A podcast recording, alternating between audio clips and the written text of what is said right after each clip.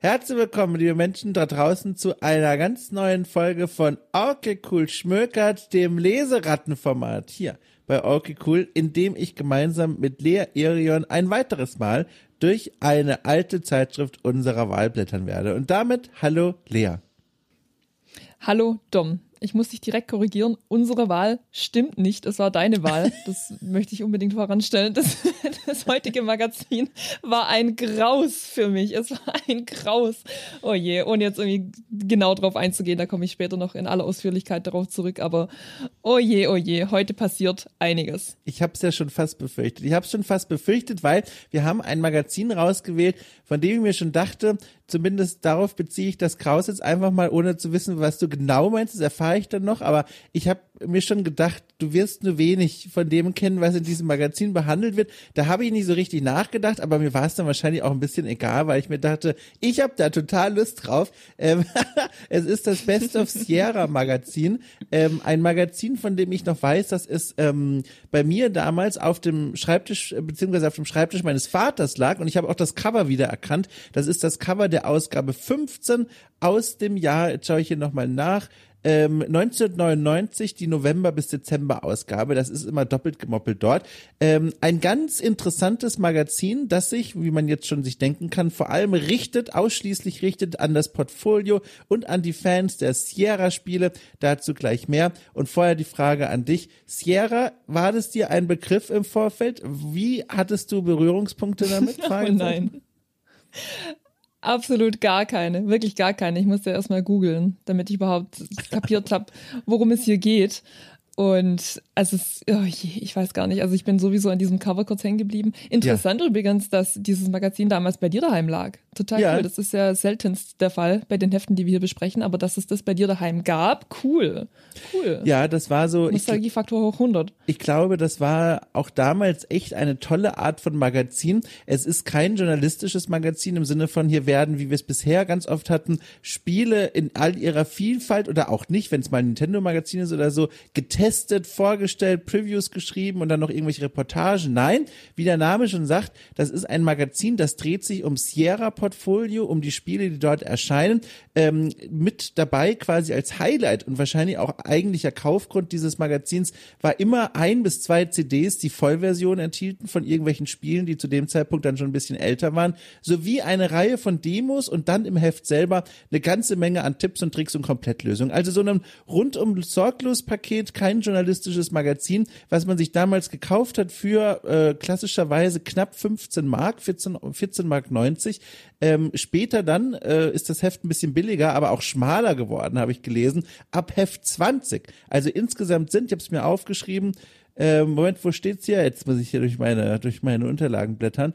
Ähm, na, wo ist es denn? Hier. Bis, also, hier, also, also, äh, bis ins Jahr 2000 erschien das Magazin und wir sind jetzt im Jahr 1999, wie gesagt, ähm, und bis Ausgabe 20 äh, waren die Hefte 50 bis 60 Seiten stark, kosteten eben knapp 15 Mark, voller Tipps und Tricks, Komplettlösung und der CDs und danach quasi zum Ende des, äh, des Magazins äh, Zeitlebensraums ähm, wurde das Magazin schmaler und war nur noch zwei Seiten dünn und kostete knapp 10 Mark. Äh, nach wie vor mit Vollversion an Bord, aber quasi der Seitenanteil erheblich geschmolzen. Mir kam das direkt so ein bisschen nischig vor. Ähm, also Sierra hat offensichtlich ein sehr, sehr großes Spieleportfolio, aber dann dachte ich, okay, äh, wenn ich das jetzt auf die heutige Zeit projizieren würde, es für mich irgendwie nicht wirklich ansprechend, ein Magazin zu kaufen, das sich wirklich nur mit den Spielen eines Publishers beschäftigt. Äh, deswegen, oder auch, beziehungsweise gerade auch in Bezug auf diese zwei CDs, war das damals dann wirklich so, dass man mh, die Spiele dankend angenommen hat und dann auch gespielt hat? Oder war das auch so ein bisschen, okay, die kenne ich jetzt eh schon und das ist jetzt so ein Beiprodukt dieses Magazins? Eigentlich kaufe ich das Magazin, um es zu lesen, aber die beiden CDs sind noch dabei. Ähm, vielleicht, ich weiß nicht, ob du dich so gut noch dran erinnerst. Also, äh, als ich so, keine Ahnung, 12, 13 war, gab es schon auch noch die Magazine mit den CDs drauf, aber ich habe ich habe die keine Ahnung, wenn ich sie gekauft habe, habe ich glaube, kein, keine einzige CD jemals in irgendein Laufwerk unseres PCs geschoben. Äh, deswegen, ich habe die damals nur zum Lesen gekauft tatsächlich. Mm, kann mir aber natürlich vorstellen, ich meine, klar, wir reden hier über 1999, das war damals ja ganz anders. Kein Steam, kein gar nichts, wo man sich hätte irgendwelche Demos runterziehen können oder so. Aber wie waren das? Also in meiner Wahrnehmung war es so, dass dieses Magazin Klassiker äh, quasi als Vollversion angeboten hat, die man zu diesem Zeitpunkt schon kannte, die aber schon einige Jahre auf dem Buckel hatte. Dazu muss man wissen, ähm, Sierra, das war ähm, ein, ein Entwicklerstudio und auch Publisher, der schon 1987 äh, gegründet wurde. Ach Quatsch, Entschuldigung, 1979, ich habe mich hier vertan. 1979 wurde das Ding schon gegründet von Ken und Roberta Williams, die kennt man durchaus. Zwei Veteranen, Veteraninnen, ein Paar, ähm, das an vielen Adventures gemeinsam gearbeitet hat, unter anderem auch zum Beispiel Phanta Phantasmagoria, ein Horror-Gore-Adventure-Spiel. Da gab es auch, glaube ich, mehrere Teile davon äh, mit FMV-Teilen, also wo Echtschauspieler und Schauspielerinnen eingescannt und vor der Kamera getanzt haben. Und äh, Sierra war immer dieser große Konkurrenz, vor allem was Adventure-Spiele anging, zu den LucasArts-Spielen und damit Ende der 80er und Anfang der 90er so ein ganz großer Name. Es sind viele Klassiker erschienen, die mhm. Police Quest-Spiele, die Larry-Spiele und viele weitere, ähm, King's Quest natürlich auch. Und ähm, damals, ich glaube, wenn wir dann so im Jahr 1999 sind, in meiner Erinnerung war das dann so ein Nachlesen von diesen ganz großen Titeln aus schon etwas älteren Tagen, wo man eben easy jetzt an die Vollversion kam, natürlich also für einen viel geringeren Preis als zum Original. Für diese knapp 15 Mark dann zwei Vollversionen ist natürlich ein Schnapperl und dazu diese Komplettlösung und die Tipps und Tricks. Es war schon äh, also irgendwo zwischen Liebhaber, aber eben auch ein direkter Weg zu den Klassiker-Vollversionen aus einer Zeit, die gar nicht mal so lange zurücklag. Das ist so mein Gefühl, meine Einordnung von dieser Best of Sierra-Reihe. Okay, okay, das klingt ja doch durchaus ansprechend. Weil, wie gesagt, ich habe halt nur den Bezug zu heute, habe mich so ein bisschen versucht, nach damals zurückzuversetzen, aber äh, habe dann natürlich jetzt nicht so den Einblick wie du. Äh, ja. Deswegen. Aber interessant zu hören, auch eben, weil ich Sierra gar nicht kannte. Ähm, und als ich dann nachgeschaut hatte, also Leisure Suit Larry kannte ich vom Namen her zumindest und ähm, was kannte ich denn noch? Phantasmagoria, ja, gehört jetzt auch nicht näher, aber da war dann direkt die Verknüpfung, ah, okay, Sierra Entertainment, okay, kenne ich eben doch. Ähm, aber beim, beim Durchblättern dieses Magazins dachte ich stellenweise, wow, okay, da ging einiges an mir vorbei.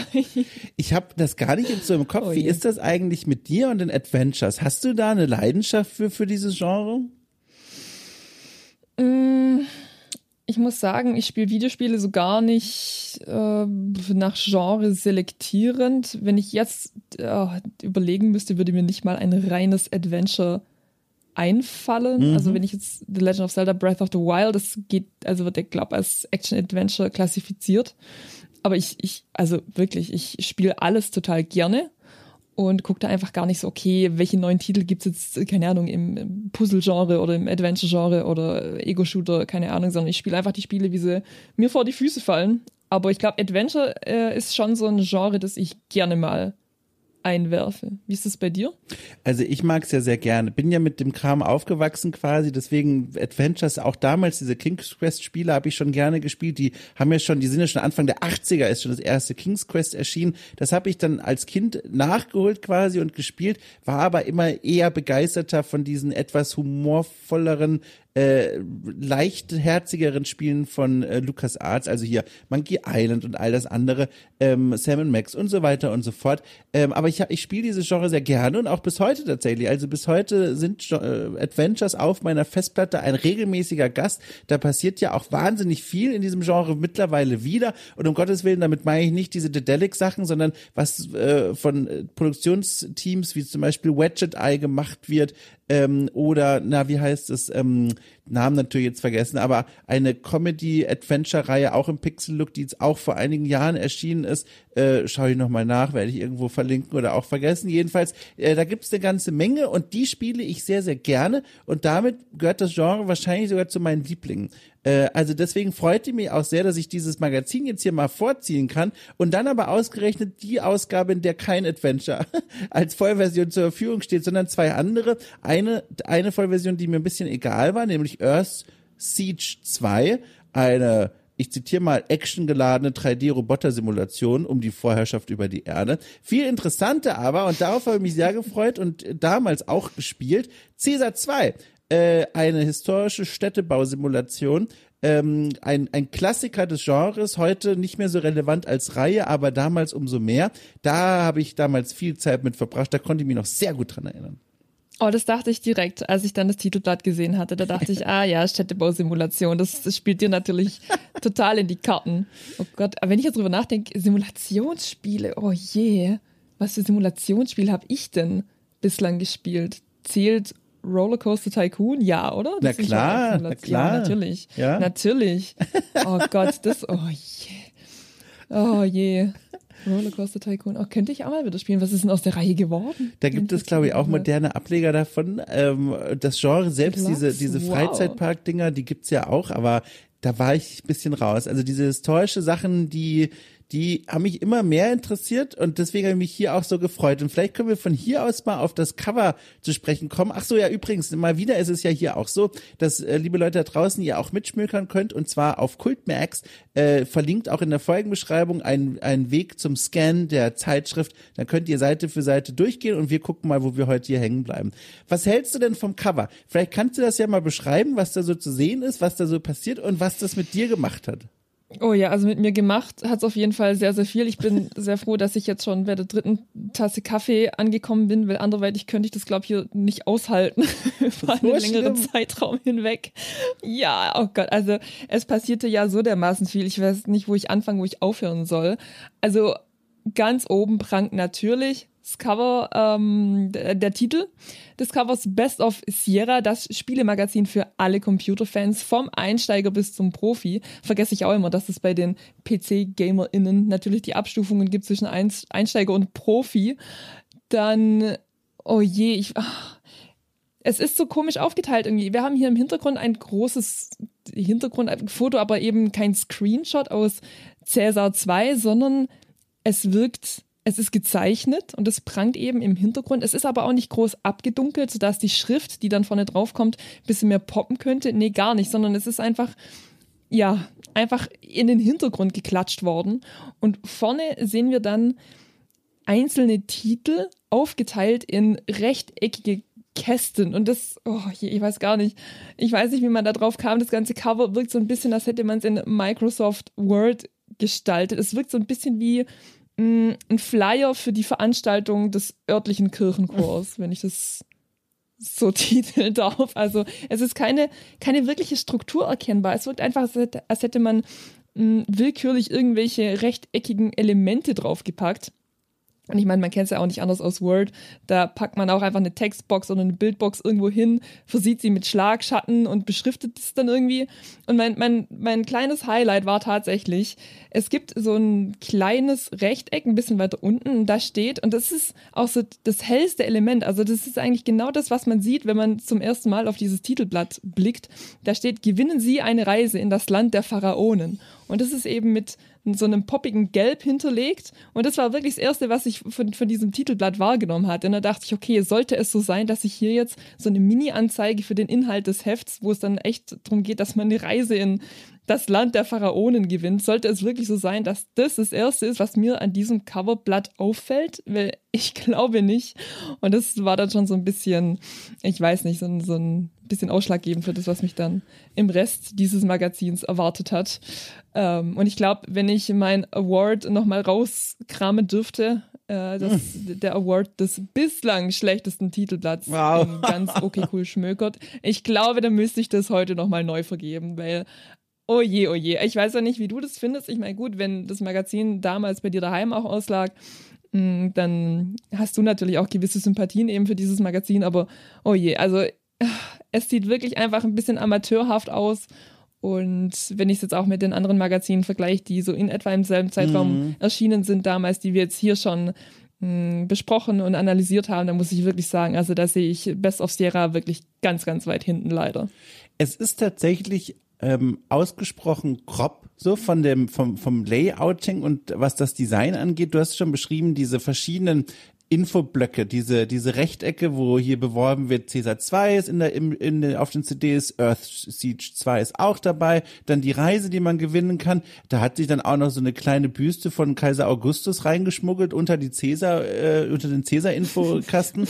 das ist so ein bisschen grob arrangiert, weil es wirklich, wie du es beschrieben hast, so drauf geknallt wirkt. Dahinter dann dieser relativ bunte Stich von, ich nehme jetzt einfach mal an Rom, so eine Illustration, die man vielleicht so kennt vom, vom Stil her von den Was ist was Büchern dieser Zeit, daran hat es mich zumindest erinnert, ähm, farbenfroh, aber auch so etwas comicartig äh, inszeniert. Und dann ganz spektakulär. Schummeln sich ja noch diese zwei Vollversion-CDs in das Layout hinein. Die sind quasi in so einer Pappe hinter der Frontseite äh, fixiert, aber das Design ist so gemacht, dass man ein bisschen was von den beiden CDs ganz äh, subtil hindurch scheinen sehen kann, damit man natürlich weiß, okay, die CDs sind noch mit dabei, man, wenn man das Ding kauft, sind die auch mit drauf alles sehr subtil und gleichzeitig auch ein bisschen grob. Ich habe es mal verglichen mit anderen Covers von Best of Sierra und muss sagen, da waren welche dabei, die waren wesentlich hübscher. Also ich glaube, wir haben in der Hinsicht eine Ausgabe erwischt, die jetzt künstlerisch nicht ganz so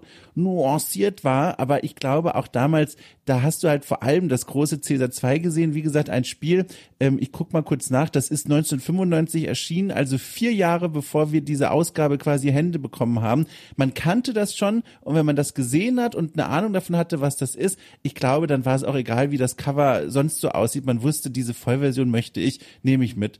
Ähm, bisschen unglücklich, jetzt nachdem ich das Magazin auch dann wirklich durchgelesen habe, dass ausgerechnet eine Reise ins Land der Pharaonen beworben wird, weil es geht ja hier um Caesar 2, alles schreit nach Rom, aber die Reise führt nach Ägypten, wie kann das sein? Stellt sich heraus, es gibt am Ende des Magazins einen kleinen Vorschauartikel auf das nächste Projekt quasi der Caesar-Macher und zwar Pharao. Und das ist natürlich eine Städtebausimulation im alten Ägypten und dadurch ergibt sich diese, diese Ägyptenreise.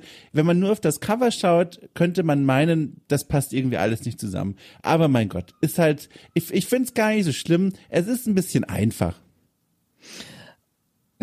Einfach trifft den Kern jetzt aber irgendwie dann doch nicht, weil einfach ist es ja in vielerlei Hinsicht nicht, weil hier so viel passiert. Es ist so ein bisschen wuselig einfach, wie du auch schon beschrieben hast. Es passiert so viel auf einmal, dass es nicht so, also es wirkt von der Machart her ähm, leicht, ja, ich, das, das kann ich nachvollziehen, aber es, es ist so, ja, wimmelig einfach. Mhm. Man, man, man, je, je länger man es anschaut, desto mehr entdeckt, entdeckt man. Und das ist irgendwie, das gefällt mir bei einem Titelblatt halt gar nicht, weil da will ich einfach wirklich die, die reinen Fakten haben. Ich will wissen, was geht jetzt hier in diesem Magazin ab, welche Titel erwarten mich, bam, fertig. Ja.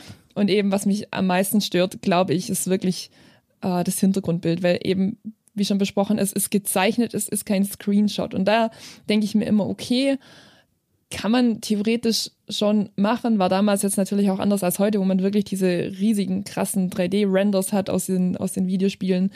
Mm, aber hier, es wird einem Spielemagazin einfach nicht gerecht, wenn ein von Hand gezeichnetes Bild im Hintergrund prangt. Und äh, deswegen, also ich kann diesem Titelblatt leider wirklich gar, gar, gar nichts abgewinnen. Es tut mir sehr, sehr leid, aber oh je.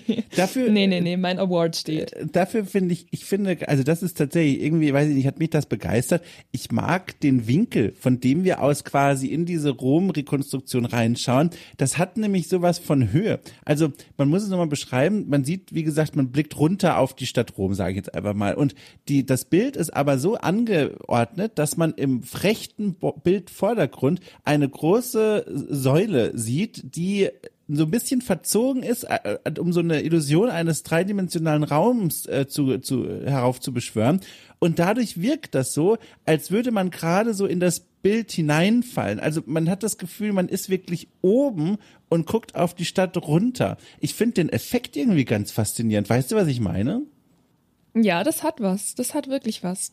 Aber dadurch, dass ähm, eben so viele Teile dieses Bildes verdeckt sind, ja. kommt es gar nicht so richtig zur Geltung. Man kann es nur erahnen, weil ähm, ich denke jetzt mal, dass die meisten LeserInnen, die dieses Magazin gekauft haben, sich gar nicht so dafür interessiert haben, auch nicht so für den Winkel, aus dem dieses Bild eben gezeichnet wurde, sondern dass es jetzt eben nur uns auffällt, weil wir so genau darauf mm. blicken. Was eben schade ist, weil eigentlich das Bild verkommt so ein bisschen hinter diesen komischen rechteckigen Blöcken und, ja. und, der Pharaonenreise und so weiter. Deswegen ein bisschen schade, bisschen zu viele Elemente für meinen Geschmack. Aber gut, ich Ja. habe dann immer so ein bisschen äh, das, das Jahr im Blick, in dem dieses Magazin erschienen ist. Deswegen Ja. sei es ihm verziehen. Dann würde ich vorschlagen, blättern wir von hier auf Seite 3 oder willst du noch was zum Cover loswerden? Oh nein, ich habe alles gesagt. Ich habe mehr über Seite 3 zu sagen, glaube ich. Okay, äh, auf Seite 3 deswegen, weil auf Seite 2 ist quasi da, sind die beiden CDs zu finden gewesen, auch mit einem kleinen Werbehinweis, dass es noch weitere Sierra-Hefte gibt, die man auch bestellen kann. Ähm, auf Seite 51, da gibt's dann den kleinen Hinweis, aber Seite 3 wird jetzt wieder interessant, weil da ist das Editorial, der Begrüßungstext des Chefredakteurs Karl Xavier Neubig, der uns, ähm, wie ich finde, auf eine sehr höfliche, gehaltene Art und Weise begrüßt und ähm, sich zu dem ein oder anderen Witzchen äh, bewegt, aber insgesamt auf so eine sehr, ich muss es immer wieder sagen, höfliche Weise zu uns spricht. Das war so eine ganz gehaltene Sprache und weißt du was, vielleicht ist es das Alter, aber ich fand das toll. Ich habe das gelesen und dachte mir, das ist nicht so übertrieben, das ist nicht so abgefahren. ich fand das war so, ich fand das war sympathisch. Was? Ja. Was? Also der Herr, der Herr Neubig, er siezt uns ja. Also Ja. er beginnt das Editorial mit Liebe Leser und dann werde ich hier gesiezt. Ich muss ganz ehrlich sagen, also so distanziert will ich mich mit dem Chefredakteur einer Games-Redaktion dann eigentlich doch nicht unterhalten. Also ich dachte, man ist also als Gamer, Gamerin eigentlich automatisch per Du und hier werde ich hier einfach mal auf Distanz gehalten, auf eine Armlänge Distanz und, und gesiezt. Und das, da kam ich mir wirklich sehr, sehr komisch vor, muss ich sagen. Da dachte ich dann, okay, wenn das jetzt spezifisch für PC-GamerInnen ist, dann weiß ich, warum ich nie so wirklich PC-Gamerin war. Ja. Weil wenn man sich untereinander schon siezen muss, dann ist einiges falsch gelaufen. Ich mag halt, es hat so was liebes Onkeliges. Ich lese mal einen Teil davor und dann weiß man, glaube ich, was, was man meint. Und zwar, ich zitiere mitten aus dem Editorial, das ist so ab der Hälfte bis zum Schluss und zwar folgendes. Best of Sierra-Leser der ersten Stunde haben mit den tonnenschweren Kampfmaschinen des ersten Earth Siege ja schon Bekanntschaft gemacht. Nun kommt es zum zweiten, erbitterten Duell zwischen den Überlebenden der menschlichen Rasse und den gefühllosen Kypriden.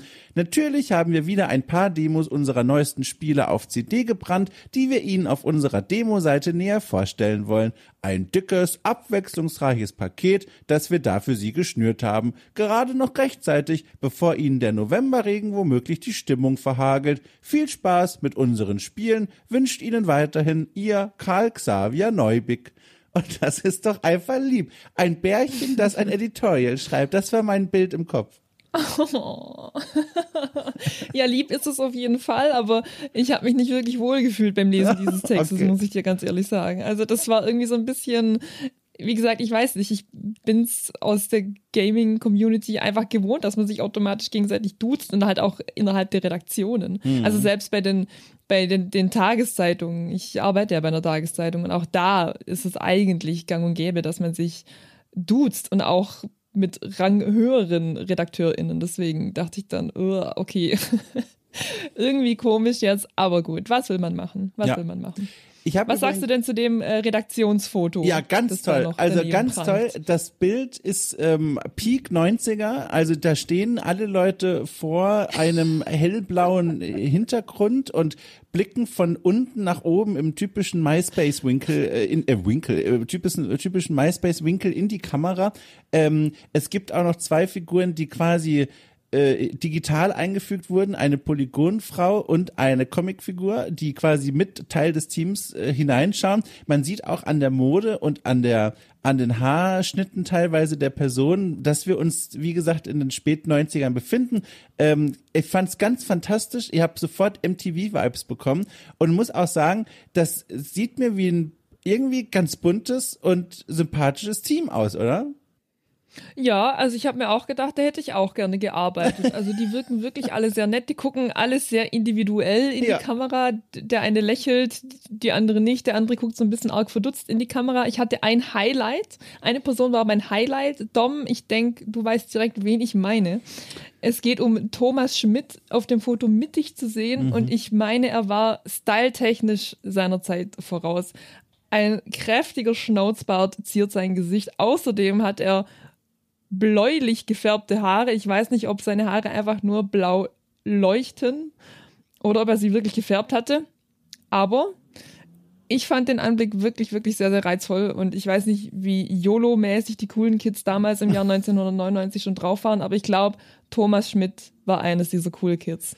Ja, also ich fand auch, er, er macht einen sehr sympathischen äh, Eindruck. Ich habe auch mal nachgeguckt aus großem Interesse heraus, was so aus diesen Menschen eigentlich geworden ist, also ob sie in der Spielebranche geblieben sind. Da ähm, hat mich vor allem interessiert der Chefredakteur natürlich, Kai Xavier Neubeck. Da habe ich relativ, also über LinkedIn, das kann man ja einfach nachsehen, äh, festgestellt, der hat schon lange die Spielebranche verlassen und ist heute Growth Manager der Shop-Apotheke. Das ist so ein Online-Apothekenservice äh, mit äh, Sitz in Köln. Da ist er mittlerweile schon seit einiger Zeit. Und was ich hochspannend fand, Anja Wölfing, die auch auf diesem Bild zu sehen ist und die ähm, offenbar damals für die Grafik verantwortlich war, ist heute freischaffende Künstlerin und macht fantastische äh, großformatige Kunst, die klassische Renaissance-Kunst mixt mit so Popkulturelementen. Ich habe das gesehen und mir direkt zwei Bilder gemerkt, um irgendwann sie zu kaufen, wenn ich tausend viel Geld habe. Fand ich toll. Fand ich faszinierend, wie die so ihren Weg gemacht haben.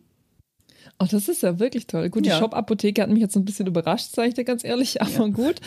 Aber äh, wie schön. Also bitte schick mir mal diese, diese Werke von ihr. Das würde mich interessieren, wie die aussehen. Das mache ich sehr toll. gerne. Ich kann das sogar einhändig machen, während ich noch mal kurz äußere meine Verwunderung über die Institution äh, der Shop-Apotheke. Ich habe da einmal was bestellt. Das ist halt wirklich eine Online-Versandapotheke.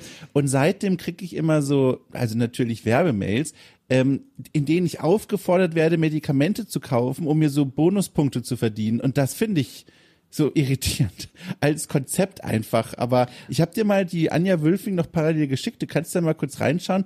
Ähm, aber das so viel zur Shop-Apotheke. War praktisch, als ich es gebraucht habe. Aber ist ein komisches Konzept irgendwie, diese, diese Anreger, mir neue Medikamente zu kaufen für die Bonus Red Points oder wie die heißen, weiß ich nicht. Ja, neue Medikamente zu kaufen, damit die neuen neuen Medikamente, die man später dann kauft, günstiger werden. Ja. Aber eigentlich braucht man die Medikamente gar nicht, aber sie sind dann günstiger. Und ja, irgendwie total, total weirdes Konzept. Jedenfalls die Frau Wilfing, wow. Ja. Wow. Toll, ne? Also, wirklich ihr HörerInnen da draußen, bitte, bitte guckt euch das mal an. Das sieht wirklich toll aus. Wirklich Wahnsinn. toll. War ich auch, war ich auch ganz begeistert von. Genau. Also, äh, so viel zum Editorial von meiner Seite. Dann gibt's noch ein Inhaltsverzeichnis. Alles sehr unaufgeregt. Alles sehr unaufgeregt, clean. Es wird ein bisschen mit dem Layout gespielt. Links wölbt sich Inhalt mit so einem, auf so einem hellblauen Luftballon, möchte man meinen, so ein Halbreis, halbrund, äh, wölbt sich in den Text hinein, der wölbt sich dann so mit, aber alles so ziemlich verhalten. Aber ich muss sagen, du, ich find's gar nicht übel. Ich guck mir das an und denk mir, das tut mir nicht weh, schaue ich mir an. Und das ist schön, dass du das kannst. Ich kann das nicht. also ich meine, mir fällt jetzt gerade erst auf, dass über diese Seite in ganz schrecklichem ja. Blassgelb Inhalt slash Editorial steht. Das habe ich, das hab ich bis jetzt nicht gesehen, weil es so leicht ist, dass man es eigentlich gar nicht erkennt. Mhm. Ach du mhm. heilige Maria, Mutter Gottes, wirklich. Oh je, oh je. Ja. Aber es wird noch besser, beziehungsweise noch sehr viel schlimmer, wenn wir gerade auf Seite 4 und Seite 5 umblättern. Oh ja, eine, eine Sache noch ganz nicht, kurz, eine Sache ganz kurz noch, bevor ich ja, vergesse. Gerne. Im Inhaltsverzeichnis gibt es eine Kategorie übrigens, die gibt's heute gar nicht mehr, fand ich ganz, ganz nett, weil ich das schon auch wieder vergessen hatte. Und zwar wird da erklärt, ne, was gibt's im Heft so, verschiedene Rubriken. Und dann gibt's auch die Unterrubrik Edutainment Schrägstrich Productivity. Da werden dann quasi Programme angeboten oder vorgestellt, die man für Productivity und für Education plus Entertainment äh, sich quasi installieren kann. Also wir reden hier sowas von wie äh, neue Cliparts für Word oder Print, Artist Office und Cruise-Karten oder View from Space Deutschland, quasi eine Art Google Maps der Spät-90er. Fand ich toll. Habe ich ganz vergessen, dass es solche Sachen mal gab, aber ne, alles vor dem flächendeckenden Internet. Schön. Print, Artist Office plus Grußkarten klingt genau wie nach dem Programm, mit dem dieses Magazin offenbar erstellt wurde. Ja, sehr, oh, wow, okay. oh Gott, ich bin wirklich gehässig heute. Es tut mir sehr leid. Es tut mir sehr leid. Jedenfalls Seite 4 und 5, wenn du möchtest. Ja, sehr gerne. Das ist nämlich direkt hier die Rubrik Installation und Start und das hat mir wieder sehr eindrucksvoll bewiesen, warum ich sehr eindeutig niemals PC-Gamerin war, denn ich will ganz gerne einfach ein Spiel in meine Konsole einwerfen und die erledigt dann den Rest für mich. Weil wenn ich hier schon lese, bei dem Spiel Home World. Hier steht, in sehr aggressive rote Schrift. Sie brauchen mindestens Doppelpunkt und jetzt kommt's. Windows 95 oder 98 oder NT mit Service Pack 4, Pentium 233, 32 Megabyte RAM, 4 mal CD-ROM, CD-ROM Laufwerk, 4 Megabyte PCI Grafikkarte in Klammer 16-Bit Farbtiefe, alles klar. 3D-Beschleuniger optional in Klammer 3D FX Voodoo empfohlen, 16-Bit Soundkarte, Mouse, DirectX 6.1 oder höher. Ja, also da bin ich äh, bei Windows 95 gedanklich schon ausgestiegen. Heilige Maria, wie ja. anstrengend war es denn damals bitte, PC-Gamerin zu sein? Ja. Dom, was zum Teufel? Ja, willkommen in der Zeit, äh, willkommen in der Zeit, dass manche Spiele einfach gar nicht funktioniert haben, wenn du die falschen Sachen im Rechner drin hattest. Das ist natürlich, das waren essentielle Informationen. ja, genau. Und das ist auch wirklich der Wahnsinn. Ich bin ja auch wirklich ein Mensch, der null, also, oder kaum Technik interessiert ist äh, ich habe auch heute keine große Ahnung mehr, was genau jetzt exakt in meinem PC drin ist. Ich muss das in der Systemsteuerung nachschauen oder wo auch immer. Damals aber, als ich den ersten PC hatte, Pentium 3 PC, da wusste ich das alles. Einfach auch nur, weil es notwendig war, weil du auf diesen Packungen halt nachschauen musstest, läuft das Ding eigentlich bei mir? Hab ich genug Arbeitsspeicher, damit das Ding läuft? Also heute kennt man das ja vielleicht noch annähernd von der Festplattenspeicherangabe, dass man quasi nachguckt, habe ich noch genug Platz auf der Platte oder muss ich irgendwas löschen? Das ist mhm. annähernd dieser, also der ähnliche Weg, den man damals natürlich noch viel weitergehen musste. Auch so Sachen wie Soundtreiber, die Grafikkarte natürlich. Es hat schon einen Grund, dass in dieser Zeit viele Techniktests geboren wurden als Rubrik, weil man ja einfach nachschauen musste, läuft das Ding denn eigentlich? Und das ist ein, eine Frage, die muss man sich heute Gott sei Dank nur noch selten stellen. Aber äh, damals manche Spiele sind gar nicht gestartet, wenn du die falschen Sachen hattest. Deswegen, das hier ist quasi der Ersatz für, für die Packen-Rückseite, die du ja nicht hast, wenn du die CDs in diesem Heftchen kaufst. Das heißt, die Informationen müssen jetzt hier nachgeliefert worden. Und man muss ja auch sagen, sie geben sich Mühe, das Ganze atmosphärisch aufzuziehen. Nicht unbedingt bei den Systemanforderungen, die sind natürlich äh, also technisch hingerotzt, aber dafür Installationshinweise wunderschön. Also ich habe das hier letztens schon in sozialen Netzwerken geteilt, weil ich da ganz verliebt war. Aber wenn wir mal zu, zu Cäsar 2 gucken, da steht nicht einfach nur, wie man das installiert, sondern da wird der Installationsschritt Amtseinführung genannt. Und dann steht da, ähm, unter Windows 95, 98 hat die Installation von Programmen ihren Schrecken verloren. Sie müssen lediglich die CD in ihr CD-ROM-Laufwerk einlegen und auf Caesar 2 klicken, um die Installation zu starten. Der Rest geht fast wie von selbst. Folgen Sie den Anweisungen auf dem Bildschirm, dann sind Sie schon bald stolzer Gouverneur eines echten römischen Ackers irgendwo in der Provinz. Machen Sie was draus. Also, ganz toll, oder? Ja, das klingt wirklich sehr, sehr charmant. Aber wie hat man das denn davor gemacht, als die Installation noch nicht so einfach war? Wie war Boah. das davor?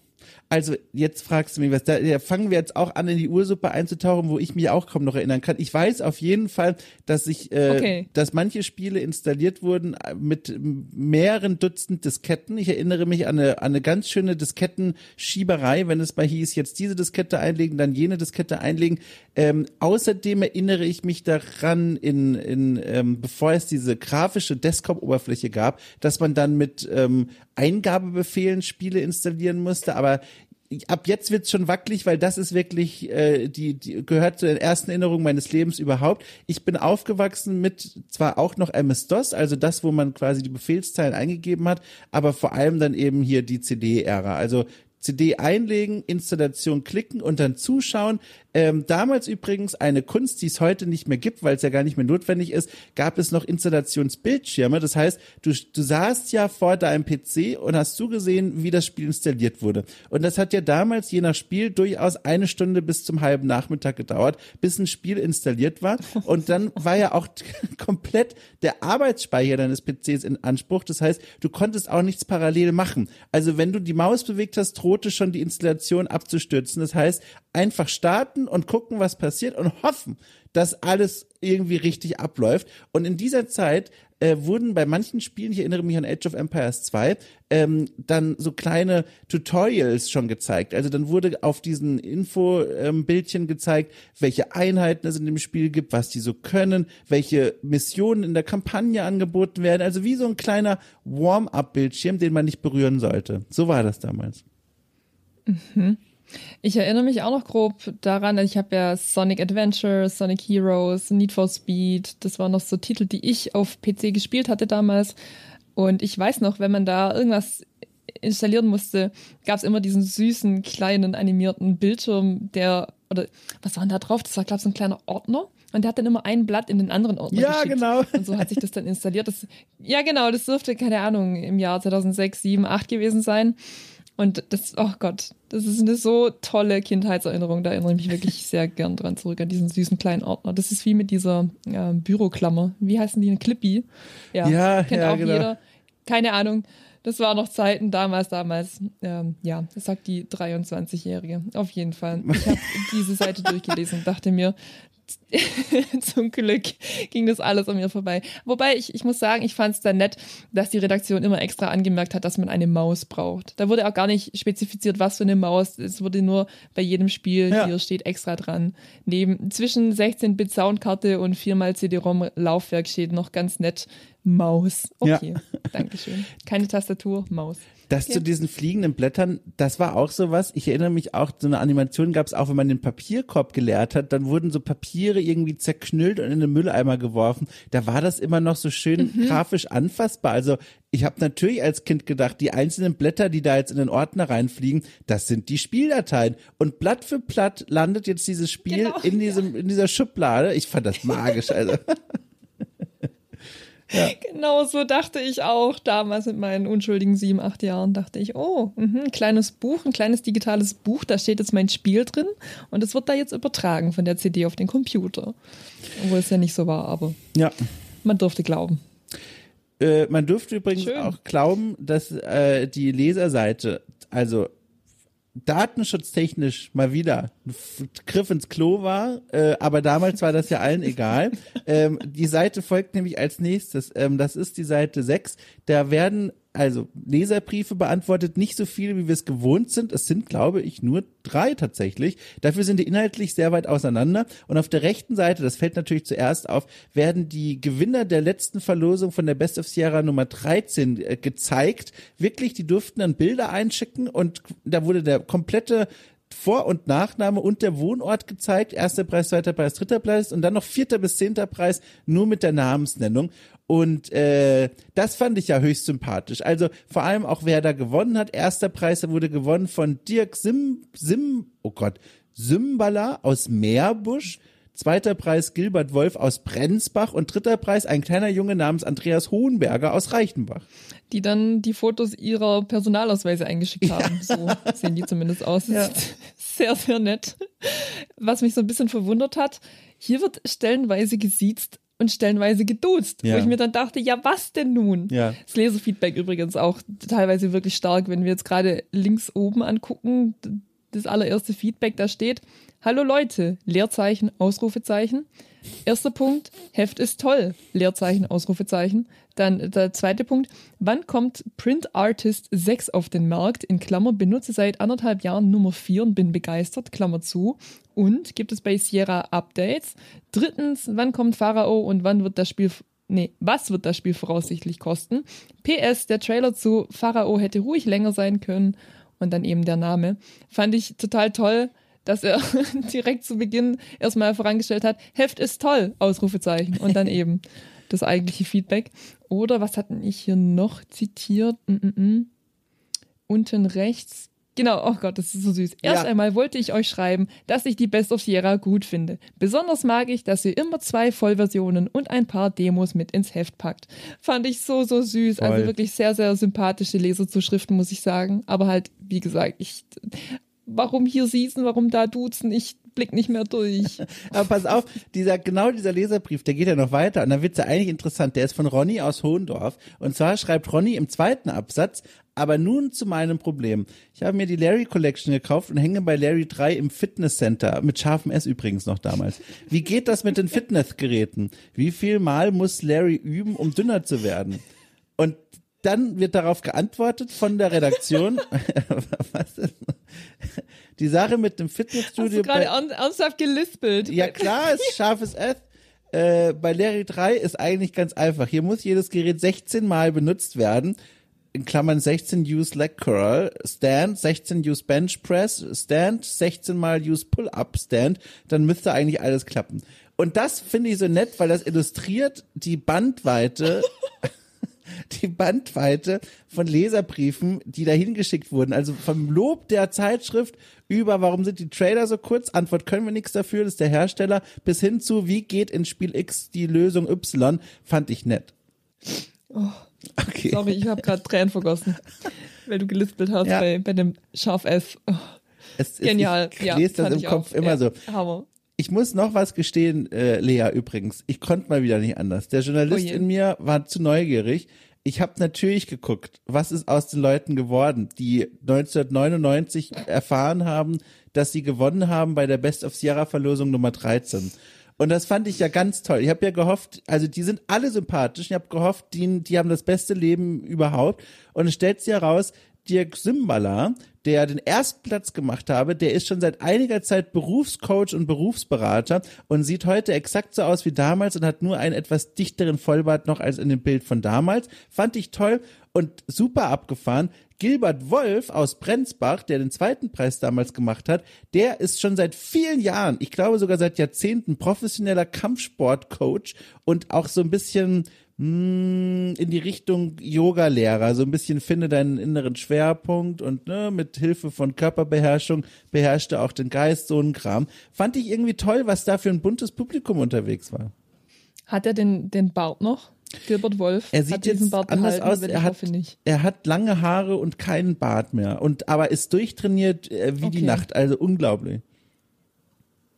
Ich hatte gerade die irrationale Angst, dass du mir jetzt sagst, dass irgendjemand von denen gestorben ist, muss ich ganz ehrlich um sagen. Gottes Willen. Vor mit diesem, er ist seit vielen Jahren. Da dachte ich schon, oh Gott, bitte sag jetzt nicht tot. Das nee, hat nee. sich zweimal so angehört. Den geht's oh je. gut. Aber freut äh, mich, dass die was aus sich gemacht haben. Das ja, ist sehr schön. Sehr schön. schön. Freue mich auch. Ähm, so, und von hier kommen wir natürlich jetzt eigentlich zum Höhepunkt. Auf Seite 7 beginnt nämlich das, ich sag einfach mal Cäsar 2 Segment. Das ist hier eigentlich ganz kurios, was hier eigentlich passiert. Was hier passiert ist auf den nächsten Seiten. Jetzt gucke ich mal gerade von Seite 7 bis, jetzt scrolle ich, ich scrolle von Seite 7 bis, um Gottes Willen. Es geht noch weiter von Seite 7 18? bis Seite 18, genau. Dreht sich alles um Cäsar. Oh, lieber Autofahrer, Autofahrerin, das ist bei mir, macht euch keine Gedanken. Ich lasse das mal hier kurz vorbeifahren. So. Ähm, dreht sich die alles. Polizei rückt jetzt an, weil das Layout so illegal schlecht aussieht. Ja? Das ist einfach faszinierend. Ne? Seit ich hier wohne, nutzen alle Leute diese Geräusche, um irgendeinen Witz immer zu machen. Niemand kann widerstehen. alle müssen das, alle müssen da was draus machen. Ich fand den gut, okay, tschüss. Ich wünsche nee. mir, also vielen Dank, ich wünsche mir zum Geburtstag von Okay Cool ein Zusammenschnitt aller äh, Gäste und äh, Mitarbeiterinnen, Mitarbeiter Zitate, die mit diesen Sirenen irgendeinen Gag machen. Das wäre was. Okay. Oh, das wäre cool. Das wäre ja. das wär cool. Oh.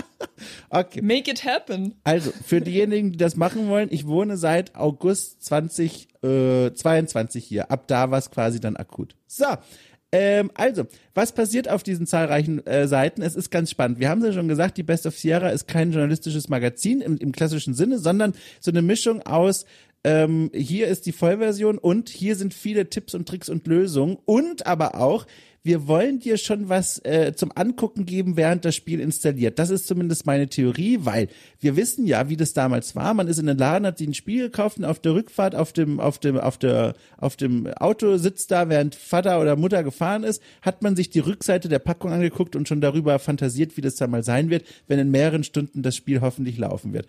Und diesen wundervollen Moment, den gibt's ja hier nicht. Genauso auch wie den Moment, wenn du, Entschuldigung, nochmal, Genauso auch wie diesen Moment im Laden, wenn du vielleicht ja gar kein Spiel kaufen wolltest oder dir nicht sicher warst, dann die Packungsrückseite dir anschaust und denkst, mein Gott, die Screenshots und der Text, das sieht so toll aus, ich kauf mir das.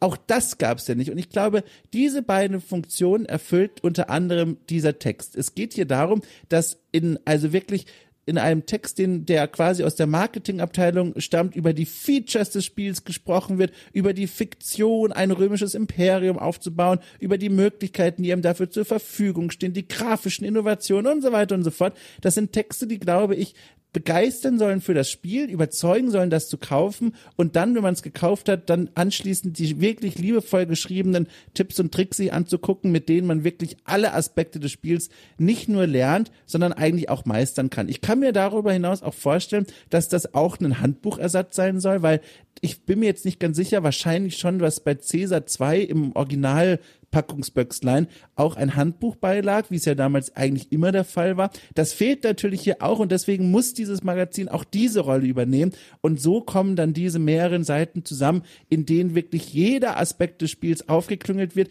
Und das finde ich aber auch auf eine schöne Art und Weise im Sinne von, man hat sich schon Mühe gegeben. Also Icons aus dem Spiel wurden übernommen zur Orientierung, Schlüsselworte sind fett gedruckt, es gibt viele Screenshots, auch freigestellte Screenshots aus dem Spiel da hat man sich schon Mühe gegeben. Man merkt schon, das ist so quasi das Highlightstück dieser Ausgabe. Die Mühe, ja, die hat man sich auf jeden Fall gegeben. Ich habe hier dann auch gemerkt, mh, hm, ja, äh, das hier ist kein, keine Zeitschrift, kein Magazin, das die Spiele rezensiert, mhm. sondern, also ich meine, gut, der Name ist ja eigentlich auch schon ausschlaggebend dafür, aber eine Wertung sucht man hier vergebens. Es geht hier primär einfach darum, die Spiele von Sierra vorzustellen und eben vor allem den LeserInnen dann schmackhaft zu machen. Ich finde, das merkt man auch sehr stark, wenn man diesen Text hier liest, auch wenn es jetzt eben natürlich kein Review sein soll, sondern eher eben dieses es, ja, genau, es will ein, ein, handbuchartiges Magazin sein, einfach, dass man so neben sich aufgeschlagen hat, wenn man äh, Cäsar 2 spielt. Und so liest es sich auch und so kann man es auch verwenden. Ich finde es auch gut gegliedert, also das muss ich diesem Layout dann eben doch lassen. Es ist auf seine besondere Art und Weise übersichtlich. Ähm, es fehlt so ein bisschen die Grundstruktur im Layout, sage ich dir ganz ehrlich, und auch die Farbgebung, das ist alles so ein bisschen wischiwaschi. Aber an sich ähm, finde ich es als Gesamtprodukt gesehen schon gelungen, wenngleich es, ja, man muss halt einfach im Hinterkopf behalten. Äh, die Redaktion hatte Interesse daran, ähm, ja. einem dieses Spiel schmackhaft zu machen, eben weil das dieses Sierra-orientierte Magazin ist. Und wenn man das weiß, glaube ich, dann kann man da gut drüber hinwegsehen, denn es, es soll, es ist kein Review, es ist einfach nur dieses Handbuch, das man dann neben sich liegen hat. Und ich denke, diesen Zweck erfüllt es dann doch vollumfänglich. Ich muss mal kurz was nachschauen. Nicht, dass ich jetzt das, die Redaktion wegen was Falschem lobe, aber nee, jetzt, ich kann das Lob tatsächlich äh, offiziell machen, was mich ja gekriegt hat. Wir gucken hier in, in dieser Ausgabe, merke ich schon, in ganz unterschiedliche Richtungen. Ich bin hier ein bisschen vorbelastet durch die Art und Weise des Spiels und diese historische Stadtbausimulation da sind meine Augen einfach ein bisschen runder, statt da wie immer, ne, zielgenau Kritik zu üben. Äh, ich habe nämlich, während du dich über das Layout aufgeregt hast, oben rechts was entdeckt, in das ich mich verliebt habe. Und zwar hat die Redaktion einen kleinen lateinischen Beitext sich ausgedacht. Äh, und zwar steht immer bei diesem Abschnitt, bei diesen mehreren Seiten, die sich drehen um Caesar 2, oben rechts in der Seite Caesar 2, so heißt das Spiel, und dann Nunc est constructum. Und ich habe gerade nochmal nachgeguckt, ob das nicht der offizielle Untertitel des Spiels ist, aber nee, das hat die Redaktion sich selbst ausgedacht. Und zwar ist es Latein und heißt übersetzt, jetzt wird gebaut. Ach cool. Ja. Das hatte ich gar nicht nachgeguckt. Ach cool. Ja, ja, also ich habe es halt Gut, jetzt übersetzt, aber ich find's richtig schön. Ich find's richtig schön. Äh, fand ich toll. Guck mal. Das ist, äh, hat mich einmal gefreut. Also ja, es ist jetzt. Es lässt sich natürlich nicht vermeiden, dass man da diese Lateinwitze. Ja, genau. Da werden auch so. Spiel, das Cäsar 2 heißt. Also, äh. Ich weiß auch nicht, wie genau. Also ich habe mir da jetzt auch nicht jeden äh, Installations- und Aufbauhinweis durchgelesen, aber beim Überfliegen habe ich auch gesehen, gibt auch immer wieder so kleine Witzchen, ähm, äh, so Keltenwitze. da steht hier zum Beispiel.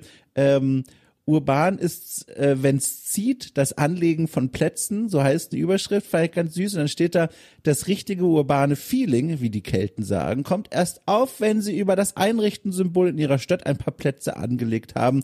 Plätze sind in der Welt der Antike ein Zeichen moderner Architektur. Das neu geschaffene Forum der Sterne in Lutetia ist das beste Beispiel dafür. Guck mal, das sind alles so, weißt du, das ist so eine Mischung aus, so spielt man das Spiel und Fun Facts aus dem Reiseführer.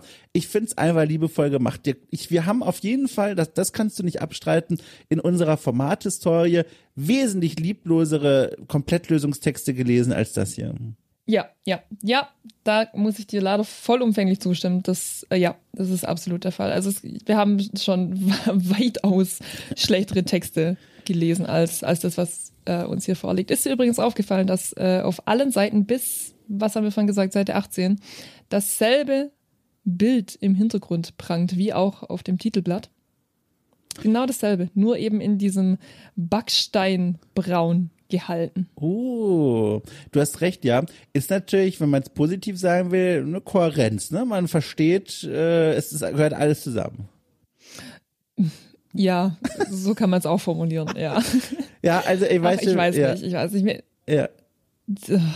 Die Fotos hängen einfach viel zu nah auf den Textblöcken. Der, der Text umbricht die, diese Fotos auf ganz komische Art und Weise. Allein das Cäsar 2 Logo wird sechsmal in diesem äh, Walkthrough Mhm. in Übergröße auf die Seiten gepackt und umbrochen. Sechsmal. Wie gesagt, der Hintergrund in diesem komischen Backsteinbraun, die Zwischenüberschriften sind dafür dann in Rot. Also braun und rot ist jetzt nicht so die Farbkombination, die man in einem Magazin gerne sieht, würde ich behaupten. Die Schrift ist dermaßen klein. Also selbst ich als Jungspund musste das Zoom-Tool bemühen, um irgendwas lesen zu können. Die Schrift selber ist nicht wirklich leserlich. Die wirkt so ein bisschen gestaucht, so ein bisschen wie die Schriftart Impact auf Größe 8. Und ach je, ja, also so viel wieder zum Layout, aber der Inhalt überzeugt dann eben doch. Das stimmt. Es wirkt ein bisschen arg gedrängt. Hab auch gerade nochmal gedacht, damals konnte, hat man das ja in der Hand gehabt und nicht rangezoomt. Da ist das, glaube ich, schon, musste man schon ein bisschen kämpfen, ne? um hier wirklich alles zu verstehen. Aber naja, ja. es, es scheint ja zu funktionieren. Ich muss noch kurz was loswerden zu Caesar 2 selbst, äh, weil ich das damals ja gerne gespielt habe und vielleicht da draußen welche Leute sich fragen, ja, was hat's denn jetzt damit auf sich? Ganz kurz nur, ihr haltet mich auch zurück, aber ich finde die Geschichte hochinteressant. Äh, das Spiel, wie gesagt, erschien 1995, also vier Jahre vor dieser Ausgabe, war irgendwie schon ein alter Hut, aber gleichzeitig auch ein erfolgreiches Spiel dieser Reihe. Es gab ein Vorgängerspiel, das ist, ähm, ich habe es mir aufgeschrieben, 1992 erschienen und wenn man sich Screenshots anguckt von Caesar 1 zu Caesar 2, wahnsinniger grafischer Sprung.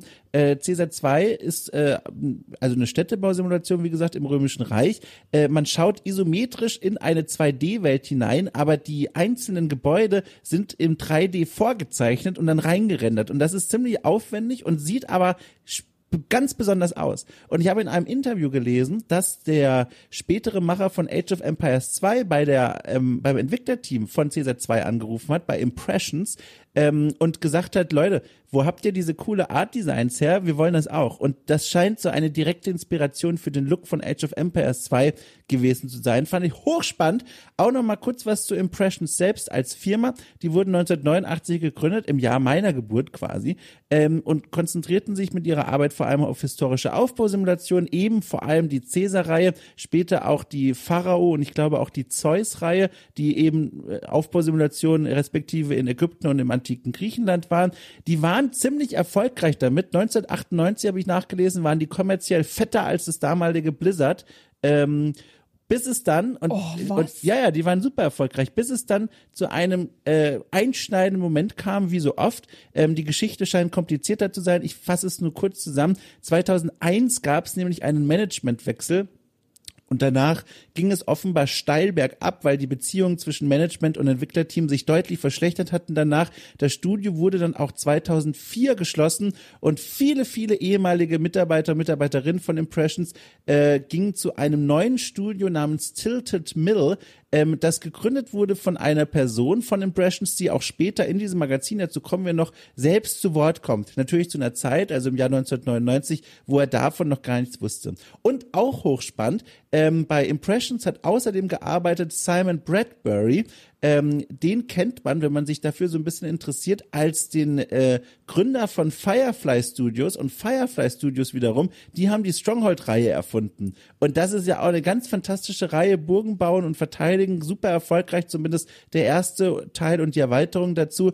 Der ist aber auch schon 1999 bei Impressions weggegangen, also bevor der Laden den Bach runtergegangen ist. Genau. Das wollte ich erzählen. Ich halte mich ja schon zurück. Ja, ja, aber ich finde diese Firmengeschichte super spannend und bekomme später nochmal Gelegenheit, äh, nochmal ein, zwei Dinge zu erzählen. Aber jetzt erstmal so viel dazu. Ich bin erschlagen von dieser Informationsfülle. Aber Tilted Mill, man sollte mal so ein Best-of Entwicklerspiel, äh, Entwicklerstudio-Namen machen. Tilted Mill, das klingt sehr cool. Da, für die würde ich auch arbeiten wollen. Ja, Das, äh, oder auch nicht. Ich werde nachher noch erzählen, was daraus geworden ist. Ähm, da kommen wir aber dann dazu. Okay, ich nehme alles zurück. Wir blättern weiter. Ja, es, sag mal, wo du als nächstes hinblättern willst. Jetzt bin ich nämlich neugierig, weil mein nächster Blätterpunkt liegt in ein bisschen mittelweiter Ferne. Mittelweiter Ferne, okay, interessant. Ich hatte mh, mir bei Seite 20 notiert, da ist mir was aufgefallen und zwar, die Redaktion scheint nicht für die Überschriften dieser Seiten die äh, die Namen der Videospiele selbst gewählt zu haben, sondern immer so ganz komische Schlagwörter ja. als Überschrift. Äh, Gerade eben Seite 20 beispielsweise steht Rollentausch darüber und dann ähm, noch so ein kürzerer Satz darunter. In Opposing Force sehen die Half-Life-Fans ihre Forschungsstation plötzlich mit anderen Augen. Der Spieler schlüpft in die Rolle des bösen Buben. Und dann kommt erst der Vorspann und da, da, dachte ich dann, hm. Und auf Seite 21 haben wir quasi als Seitenüberschrift weit mehr als nur Schall und Rauch. Und dann darunter steht äh, geschrieben, Gearbox gibt Mannschaftsaufstellung für sein All-Star-Team bekannt. Also da geht es inhaltlich quasi nur darum, dass mh, mit wirren Screenshots die Designer für Half-Life Opposing Force vorgestellt werden. Fragt man sich schon kurz, hä, was geht hier eigentlich ab? Und ich muss sagen, ich bin beim gesamten Durchblättern dieses Magazins nie wirklich warm damit geworden.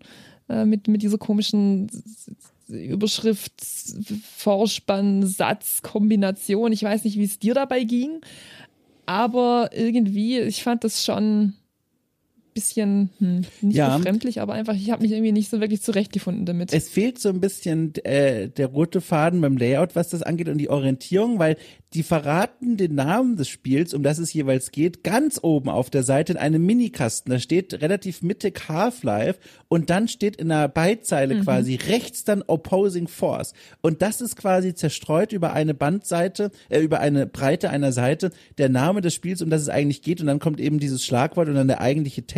Fand ich auch verwirrend, habe ich auch nicht sofort verstanden. Ähm, es geht hier übrigens um das Spiel Half-Life Opposing Force, ein Shooter äh, entwickelt von Gearbox Software und Valve, äh, das dann von Sierra Online herausgegeben wurde und deswegen lesen wir auch in diesem Magazin davon. 1999 erschienen, das scheint hier eine Vorschau zu sein oder ein Hallo, das Spiel ist jetzt draußen, hierum geht's da eigentlich, äh, Ding zu sein. Genau, aber ich fand's genauso verwirrend wie du auch. Ich meine, wenn man dann nochmal eine Seite weiterblättert, Seite 22, Gabriel Knight 3, Blut der Heiligen, Blut der Verdammten, Tag 1, Tipps und Tricks für die ersten Schritte des Schattenjägers, zusammengestellt von Prima Deutschland. Also das ist dann so ein, so ein Mini-Walkthrough, das dann nicht mal die Redaktion selbst verfasst hat, sondern das haben die ähm, nicht selbst verfasst, sondern selbst reinkopiert. Und das ist ja auch eine irrwitzige Seiten Seitengestaltung, finde ich. Wir haben hier erstmal in der Mitte dieser Doppelseite erstreckt sich ein ganz komischer roter Gürtel äh, mit, also es ist quasi ein Screenshot, der so ein bisschen mh, weniger Deckkraft hat und hier einmal durchgezogen. Also ich weiß gar nicht, was, was das jetzt darstellen soll, sage ich dir ganz ehrlich. Dann haben wir rechts ein, einen riesigen Freisteller aus diesem Spiel. Und ich meine, gut, das ist jetzt einfach dem äh, Erscheinungsjahr geschuldet, dass die 3D-Modelle damals noch so ein bisschen ich weiß nicht, wie so ein verschwommener Wasserfarbenkasten aussehen, aber also das wirkt. Es wirkt auf einen im positiven wie im negativen Sinne. Mein eigentliches Highlight ist dieser Screenshot da links mit äh, dieser mit dem Protagonisten, der guckt da so ein bisschen, wie ich geguckt habe, äh, als ich dieses Heft durchgeblättert habe, sag ich dir ganz ehrlich. Also der hat da so ein bisschen leicht geöffneten Mund, relativ leere Augen, herausragend gut gezupfte Augenbrauen, muss ich sagen. Ja. Dahinter ein Typ, der eine Zeitung liest, also die Zeitung größer als DIN A3, wie mir scheint. Und eben ein Gesichtsausdruck, der seinesgleichen sucht. Also ich, ich muss auch aus diesem kopierten Walkthrough, muss ich äh, einen Blog zitieren, und zwar den Blog ähm, Hotel Telefonzellen. Da steht drunter geschrieben, öffnen Sie Ihr Inventar und nehmen Sie die Visitenkarte von Prinz James in die Hand. Klicken Sie mit Prinz James Visitenkarte, also da ist ein Komma dazwischen, ganz komisch, Prinz James Visitenkarte auf das Telefon und rufen Sie diesen an. Während Gabriel mit Prinz James telefoniert, betritt jemand die mittlere Telefonzelle. Wer das wohl sein mag?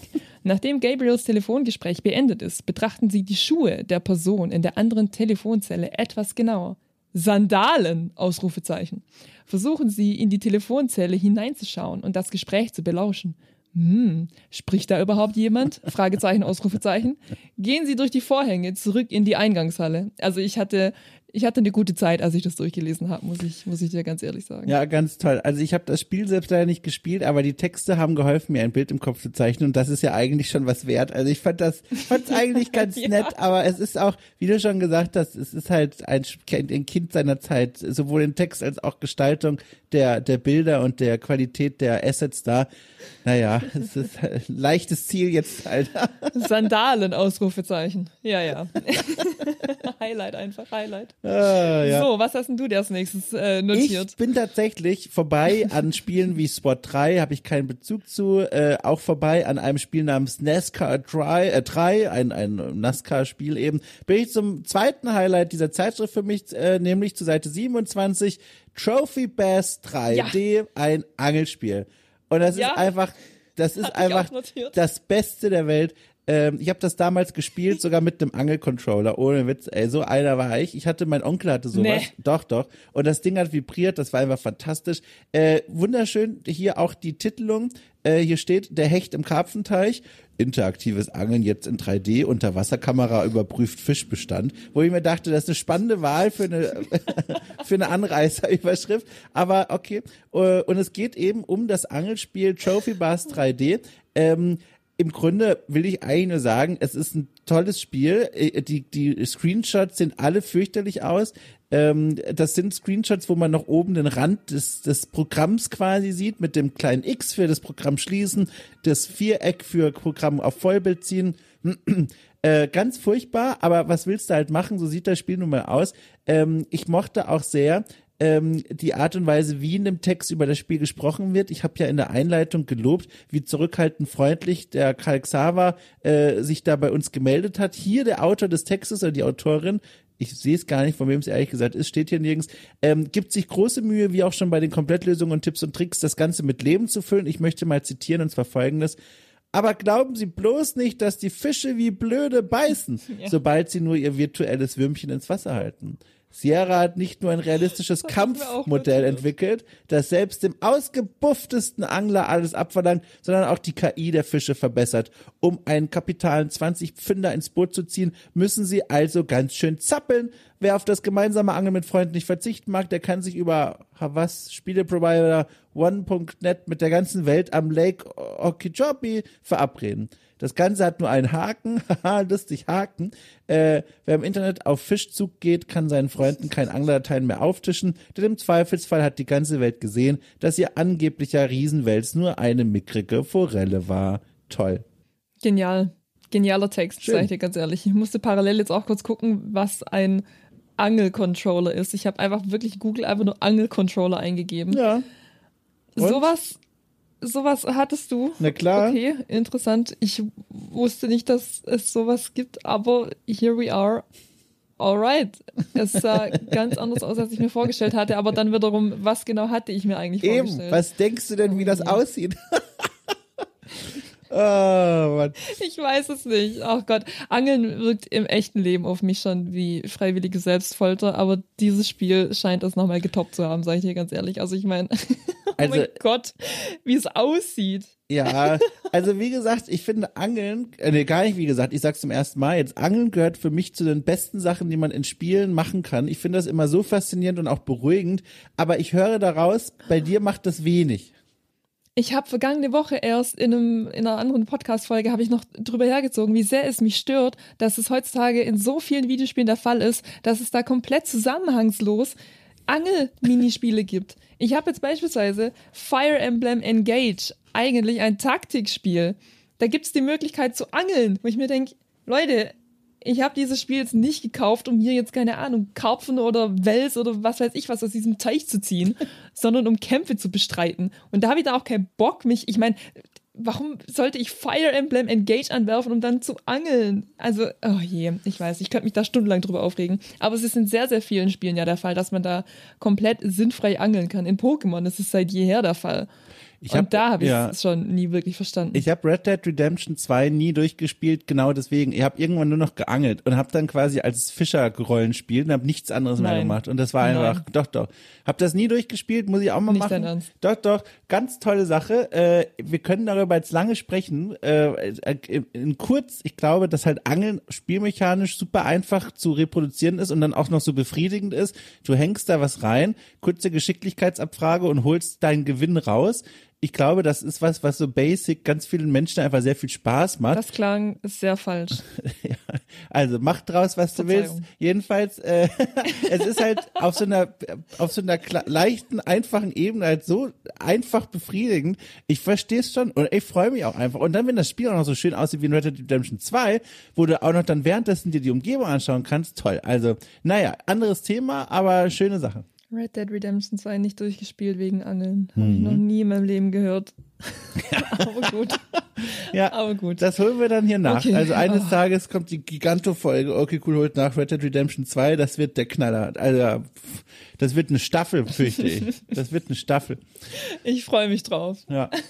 Gefreut übrigens habe ich mich sehr und jetzt gehen wir zum Referat Teil 2 über Impressions, ähm, über das Interview, das äh, mit einer Spieleschmiede geführt wurde. Da ist wieder das verbotene Wort aus der Frühzeit des Spieljournalismus. Auf Seite 28 gibt's ein Interview mit den Machern von äh, Caesar 3, die jetzt zu diesem Zeitpunkt der Heftausgabe quasi an dem äh, geistigen Nachfolger Pharao äh, arbeiten.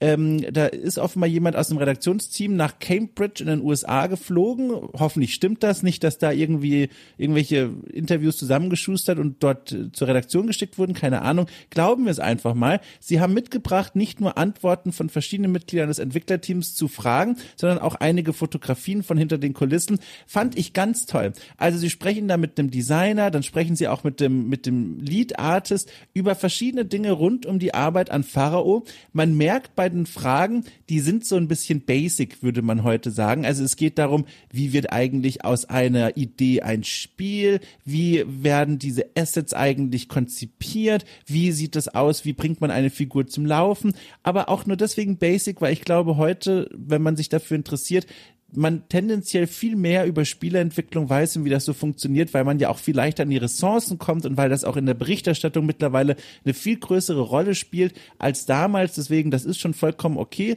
Ich glaube, das war damals ein wahnsinnig spannender und auch exklusiver Einblick in die Arbeit eines Studios, das zu diesem Zeitpunkt, wie gesagt, noch auf dem Höhepunkt herumgeschwebt ist. Und eine der Personen, der da mitgeschwebt ist auf diesem Höhepunkt, ist Chris Beatrice.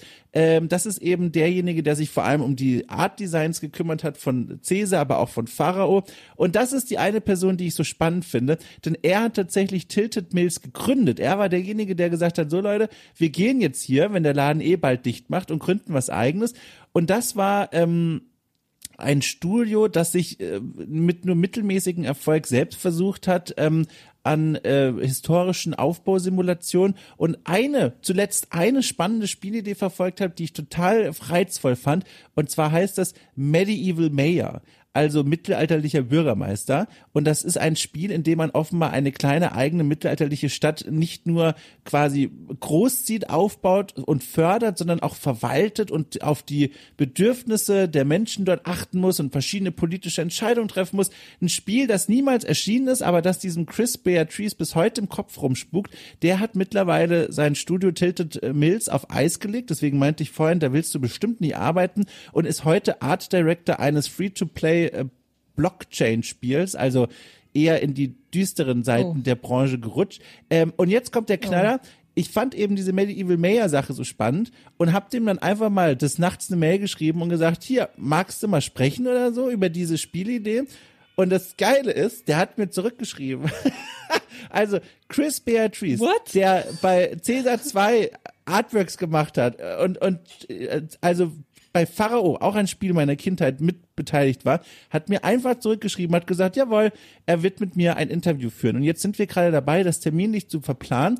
Und dann wird das hier auch irgendwo bei Okay Cool erscheinen, dieses kleine Gespräch über Medieval Mayor, quasi ein exklusiver Einblick hinter die Kulissen eines Spiels, das nie erschienen, aber sehr interessant klingt. Äh, Punkt. Ende der Geschichte. Fand Ja, ich faszinierend. Wow. Ja. Also das Konzept, da bin ich als, als Spielerin, die, keine Ahnung, an der Cäsar 2 und Co. Vor, vorbeigegangen ist, da hätte ich richtig Bock drauf, sage ja. ich ganz ehrlich. Vor allem jetzt eben mit, ich weiß nicht, Steuerung und Grafik aus eher der Neuzeit wird es mich wahrscheinlich noch eher ansprechen. Also, mhm hätte ich große Lust drauf. Und ich muss auch sagen, wenn ich jetzt diese Seite, diese Doppelseite dieses Interviews nochmal überblick, ich finde es so toll, dass hier diese Konzeptzeichnungen ihren Weg ins Heft gefunden haben und auch die 3D-Konzepte von, von diesen ähm, NPCs beziehungsweise diesen Objekten, die dann hinterher im Spiel gelandet sind. Ich liebe sowas. Ich liebe sowas. Ich gucke sowas so gerne ja. an. Und wie du auch schon gesagt hast, ich meine, wir reden hier über das Jahr 1999. Damals war es halt einfach nicht so, dass ähm, jeder und jede wusste, wie man jetzt äh, ein 3D-Objekt auf dem PC erstellt. Also ist ja auch was, was viele heute noch nicht wissen. Und ähm, eben auch, wie diese Konzeptzeichnungen aussahen. Also ich, ich liebe sowas. Und was so ein bisschen so ein, so ein Dämpfer der, der Doppelseite ist, ist unten rechts, ähm, ja, holt uns jetzt das Pharao-Gewinnspiel ein, das wir vorhin schon auf der Titelseite besprochen haben. Da ist einfach ein bisschen unschön ähm, ja, die, diese Anzeige eben eingefügt. Und es ist auch nicht so, als würde sich diese Anzeige optisch groß vom Rest unterscheiden, sondern die ist wirklich direkt in diese große Textbox, in der eben auch dieses Interview dann umbrochen wird, ist die mit eingebettet. Und ja, da steht dann drunter, gewinnen Sie eine einwöchige Traumreise für zwei Personen in das Land der Pharaonen. Einfach anrufen unter bla bla bla und die Fa Frage beantworten, wie heißt der Vorgängertitel von Pharao? Ja, und da steht da noch drunter Powered by, Gewinnspiel läuft bis, Rechtsweg ist ausgeschlossen. Und das, oh, das ist irgendwie nach einem eigentlich echt guten Interview und einer schön gestalteten Doppelseite kommt dann einfach dieses doofe Gewinnspiel. Ich meine, gut, die haben dann wahrscheinlich auch diesen Trip äh, nach Cambridge ja. und so gesponsert, aber dennoch, es ist halt so ein äh, okay. Ja. Aber ja, alles in allem eigentlich wirklich, wirklich toll. Ja, das ist das. Fand ich total faszinierend. Und ich muss sagen, das war mein Höhepunkt für dieses Magazin. Da kommt jetzt noch eine Menge mehr danach natürlich. Es geht um Earth Siege 2. Das habe ich allerdings nie gespielt, deswegen habe ich da null Bezug zu. Es geht auch um diese Edutainment-Spiele. Darüber können wir gerne noch mal kurz sprechen. Aber ich muss sagen, das war mein Höhepunkt. Dafür hätte ich es damals gekauft für das Interview und dieser Blick auf Caesar 2. Und die Pharao-Demo ist ja auch mit drauf. Ich habe extra noch mal nachgesehen. Auf der CD ist eine Demo für Pharao. Das heißt, du kriegst kriegst hier dieses rundum Impressions historische Aufbausimulation äh, Paket. Also mich hätten sie gehabt. Meine 15 Mark hätten die bekommen, aber easy. Ja. Wie da du dich windest. Ich ähm. wirklich mich einhaken. Ja, das, das ist halt oh, die Kombination von Layout, dass ich, ich meine, gut, man kann sich drüber streiten, hätte man das damals als 6, 7, 8-Jährige groß beachtet, das Layout? Hm, wahrscheinlich nicht. Und heute halt eben und eben auch dem geschuldet, dass ich eben bei einer Tageszeitung arbeite und eben viel mit Printgestaltung zu tun habe und sowas, gucke ich halt irgendwie doppelt kritisch da drauf. Und wie gesagt, heutzutage sehen die Magazine ja komplett anders aus. Ja. Und deswegen kann ich da jetzt groß irgendwie am Layout rumkritteln. Ich werde nie wissen, ob ich das damals nicht doch gekauft hätte. Ähm, aber rein inhaltlich ist es halt auch so, dass es ja so weit entfernt ist von, von den Spielen, die ich normalerweise spiele, äh, dass ich zum jetzigen Zeitpunkt nicht wirklich sagen könnte, dass ich die Spiele gekauft hätte. Und kann ich ja gleich vorwegnehmen, auch äh, beim Lesen des, des Rests dieses Magazins ist mir auch nicht so wirklich die Kaufstimmung dann aufgekommen. Das, ich weiß nicht, aber gerade bei diesem, vor allem wenn ich dann bei diesem Earth Siege, also auch ein komplett, also Name, den kann man schier nicht aussprechen, da gibt's auf der Seite 41 mh, gibt's, oh je, ich weiß gar nicht. Es sieht so schlimm aus. Also ich glaube, spätestens bei Earth Siege 2 habe ich nochmal so richtig realisiert, so richtig realisiert, warum ich nie PC-Gamerin war. Auf Seite 41, ich meine, guck dir das mal an. Also was man hier sieht, ist quasi mh, die, also eine riesige Übersicht aller Kommandos, die man mit der Tastatur in Earth Siege 2 ausführen kann. Einfach eine riesige Übersicht. Und ich habe gezählt, hier werden 94 Tasten, 94 Tastaturtasten aufgelistet mit jeweiligen Kommandos. Um nur ein paar zu nennen, gibt es hier mh, hm, Einheit wählen, Tab-Taste, Kampf abbrechen, D, Feind angreifen, A, Position verteidigen, F, Planquadrat patrouillieren, T, Planquadrat ansteuern, G, kommen Sie zu mir. O, nach Feinden suchen. C. Und so geht es ewig weiter. Wie gesagt, wir haben hier 94 Tasten mit Kommandos, die man bestenfalls entweder auswendig kann oder eben dieses Magazin neben sich liegen hat, während man Earth Siege 2 spielt. Dom, wie soll man so ein Videospiel spielen? Also ich meine, guck dir das mal an. Also wenn man das jetzt so vor sich liegen hat, ich, ich müsste das Spiel jedes Mal pausieren, um zu gucken, warte, warte, warte, warte. Wie genau geht es jetzt? Das ist doch absoluter Horror. Ja, zumal, also ja, mein erster Gedanke war, vielleicht gibt's kein Handbuch, weil, wie gesagt, man kauft ja hier die CD und das Spiel, aber nicht das Handbuch damals mit. Vielleicht muss man das haben, um sich das quasi nebendran legen zu können, um zu gucken, wie funktioniert das Spiel eigentlich.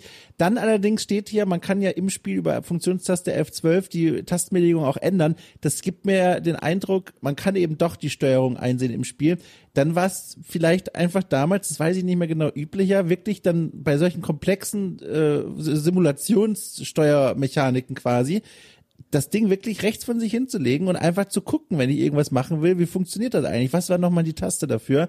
Ist vielleicht einfacher, als in ein Menü reinzugehen und nachzugucken. Weiß ich nicht. Oder vielleicht mhm. ist das auch, also was ich dir auch noch erzählen kann, von damals weiß ich noch, aber ich weiß jetzt nicht, ob ich da irgendwie jetzt ein repräsentativer Fall bin, aber ich habe auch tatsächlich von Spielen die Bedienungsanleitung gelesen, also wie die Steuermöglichkeiten sind im Handbuch einfach nur, um alles aufzusaugen, wie ich mir dieses Spiel vorstellen muss. Also wenn ich zum Beispiel als Kind gelesen habe, ähm, okay, man kann eine Befehlsanzeige öffnen mit F7, man kann Einheiten auswählen, Feinde angreifen, Positionen verteidigen, Planquadrat patrouillieren, Planquadrat ansteuern und kommen Sie zu mir rufe.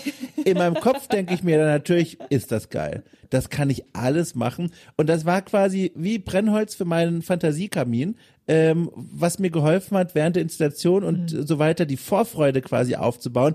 Ich weiß jetzt aber nicht, ob das repräsentativ ist, aber ich weiß ganz genau, so habe ich damals diese Anleitung gelesen. Keine Ahnung. Ich meine, darüber steht ja auch noch von der Redaktion geschrieben, bei der Vielzahl an Tastaturbefehlen kann es zu, zu Beginn, kann es zu Beginn schon mal zu Fehlzündungen kommen. Dumm nur, dass Kybriden, Zybriden, weiß gar nicht, wie man das richtig ausspricht, menschliches Fehlverhalten eiskalt bestrafen. Baut ja nur unterschwellig Druck auf, aber vollkommen okay. Bei 94 Tasten, ja, das ist gar kein Ding. Äh, nun gut, vielleicht gibt es da draußen ja HörerInnen, die Earth Siege 2 gespielt haben. Falls ja, es würde mich wirklich brennend interessieren, wie ich mir das, also dieses Spielerlebnis ja. vorstellen muss. Sehr Ob es wirklich Punkt. so war, dass man irgendwann die ganze Tastatur einfach so inne hatte, dass man hätte blind rumklicken können und man hat automatisch das Planquadrat patrouilliert. Oder ob es eben so war, dass man echt jedes Mal, wenn man dieses Spiel gespielt hat, irgendeine Art Anleitung ausgedruckt neben sich hat liegen haben, damit man dieses Spiel eben einigermaßen fehlerfrei hat durchspielen können. Das würde mich wirklich brennend, brennend interessieren. Ich habe ein bisschen weiter hinten im, im, im, im Spiel, sage ich schon, im Magazin habe ich noch ein paar Dinge notiert. Ja. Ich weiß nicht, wie es bei dir aussieht. Du hast gesagt, hinterher kam jetzt gar nicht mehr so viel, was dich interessiert hat. Hast Nö. du noch irgendwas notiert, also was jetzt, wir angucken Also können? chronologisch folgt jetzt quasi noch mehr Komplettlösung zu Earth Siege 2 und Tipps und Tricks und so weiter. Auch wieder liebevoll gestaltet, wie auch schon bei dem Cäsar-Ding, aber eben zu einem Spiel, was mich nicht interessiert und zu dem ich auch keinen historischen Bezug habe. Ein Interview mit einem Zeichner. Dann noch, das fand ich noch interessant, da würde ich noch mal kurz stehen bleiben, aber auch nur ganz kurz, Seite 48, da beginnt dieser Edutainment-Bereich, wo diese ominösen Spiele vorgestellt werden, die es ja heute eigentlich gar nicht mehr gibt. Ja. Ähm, nämlich Clever und Click, der Lern- und Spielspaß für die ganze Familie. Ähm, da ist offenbar in dieser Edutainment-Reihe, die so heißt, ähm, sind drei Spiele erschienen bzw. verfügbar und zwar heißen die Dr. Brain reist durch die Zeit, Abenteuer Mensch 3D und Abenteuer Dino 3D. Das sind, kann man sich vorstellen, mh, Lexika auf der CD, die man sich angucken und blättern kann, eben aber 3D visualisiert. Das bedeutet, damals war die Möglichkeit, man geht in die Bibliothek und kauft sich ein Buch oder leiht sich ein Buch aus, in dem es um den menschlichen Körper geht, alles staubtrocken und schwer zu verstehen. Oder man kauft sich so eine CD oder installiert sich so eine Demo, wo man wirklich in 3D durch gerenderte Teile des Körpers hindurchfliegen kann und sie angucken kann, wie sieht das eigentlich aus. Muskeln, Blut äh, und so weiter und so fort. Wie sieht der Körper von innen aus? Natürlich auf einem Niveau gerendert, dass man weiß, man ist noch in den spät 90ern, aber trotzdem cool. Also eine Art zu lernen, wie es damals super neu und aufregend war. Ich erinnere mich auch übrigens an ein Edutainment-Spiel, da konnte man in einen Kühlschrank verschiedene Essensgerichte legen und dann die Zeit vorspulen lassen und gucken, welche Gerichte wann anfangen zu schimmeln. Und ich kann dir nicht sagen, wie lange ich dieses Spiel damals gespielt habe. Also wirklich, ich habe hunderte Stücke Toast in den, Kam in den, in den Kamin, sage ich schon, in den Kühlschrank gelegt. Ich habe Müsli reingelegt, äh, geschmiertes Brot, äh, Chips, einfach nur um zu gucken, wann schimmelt es. Und diese Animation des Schimmelns und so, ich fand das so faszinierend. Also das hatte damals schon ein Publikum, aber ist heute natürlich äh, alleine durch äh, Internet und die Zugänglichkeit von Informationen ein bisschen passé. Okay, und welches Lebensmittel hat dich da dann am meisten schockiert? Ich- Weil ich, ich ähm, ja. es gibt auf YouTube auch diese äh, Zeitraffer-Videos, Ja, die genau. bestimmt viele Leute kennen. Genau, wo, wo auch einfach so ein Stück Fleisch da hingeworfen wird und dann sieht man, was damit passiert. Und genau, gab es da irgendwas, was dir jetzt im Kopf geblieben ist, wo du sagst, so, boah, das war wirklich besonders beeindruckend, eklig, überraschend. Ich glaube, es muss die Gurke gewesen sein. Die haben, also kurz für Kontext, da sind wir jetzt im Jahr 1996 oder so, als das war, oder 97, es ist wirklich schon lange her. Ähm, die Gurke ist mir in Erinnerung geblieben, weil ein, es gab auch noch ein akustisches Signal, das noch kommentiert hat, wie schlimm ein, ein Gegenstand geschummelt, äh, geschimmelt ist. Und das war so ein aus der aus der Audience quasi, wie bei so einer Sitcom, da haben dann Leute so Ekelgeräusche gemacht und bei der Gurke waren die Ekelgeräusche besonders laut und das weiß ich noch, das hat sich eingebrannt. Okay. Ja, Oh Mann, jetzt möchte ich unbedingt wissen, wie diese Software heißt. das würde ich auch gern wissen. Oh, also wenn die Leute das wissen, dich, vielleicht ne? findest du es raus. ja, oder wenn die Leute sehr gerne, Mhm. würde mich freuen. Ja, Wir recherchieren nochmal. wir recherchieren. Auf derselben Seite übrigens, ähm, Clever und Click, ja, haben wir abgehakt, aber wir haben eingangs darüber gesprochen. Print Artist Office und Print Artist Grußkarten Ja. gibt's ja auch noch hier auf Seite 49. So, unten rechts haben wir einen Screenshot, wie dieses Print Artist Office aussieht. Und ich glaube, wir haben das Geheimnis gelüftet. Auf diesem Programm scheint die Redaktion dieses ganze Magazin erstellt zu haben, wenn Bitte man das böse. anguckt, oder? Böse. Oder? also ich, Warum böse? Das ist, Ich find's erscheint ganz logisch. süß. Ich weiß noch, so sah damals alles aus. Äh, da, also man sieht unten rechts einen Screenshot von einer Word-Seite und oben rechts prangt so ein Comic-Apfel, äh, den damals mit Sicherheit der Anwender oder die Anwenderin voller Stolz über Clipart eingefügt hat. Sieht heute natürlich quatschig aus, aber einfach, also ist doch fantastisch. Ich weiß gar nicht, was du hast. Gar nichts, gar nichts. Ich, ähm, äh, ich bin ja begeistert. Äh, kannst dir Kalender Layout. selber designen, kannst dir Grußkarten designen, Weihnachtskarten. Grußkarten. Gott. Die sehen wirklich sehr, sehr toll aus. Um diese Folge jetzt gebührend beenden zu können, Seite 51. Ja, ich habe gehofft, du sagst es. Seite 51, Natürlich. der Nein. Höhepunkt Komm. der Werbegeschichte, haben wir ja jetzt hier erreicht. Das ist ja einfach, also möchtest du es bitte beschreiben? Ah, sehr gerne. Wir sehen hier eine mutmaßliche Metzgermeisterin, die uns LeserInnen einen 5 Kilogramm mächtigen Schinken entgegenstreckt. Darüber der Satz, darf's etwas mehr sein? Fragezeichen. Und dann hier natürlich äh, groß in Rot.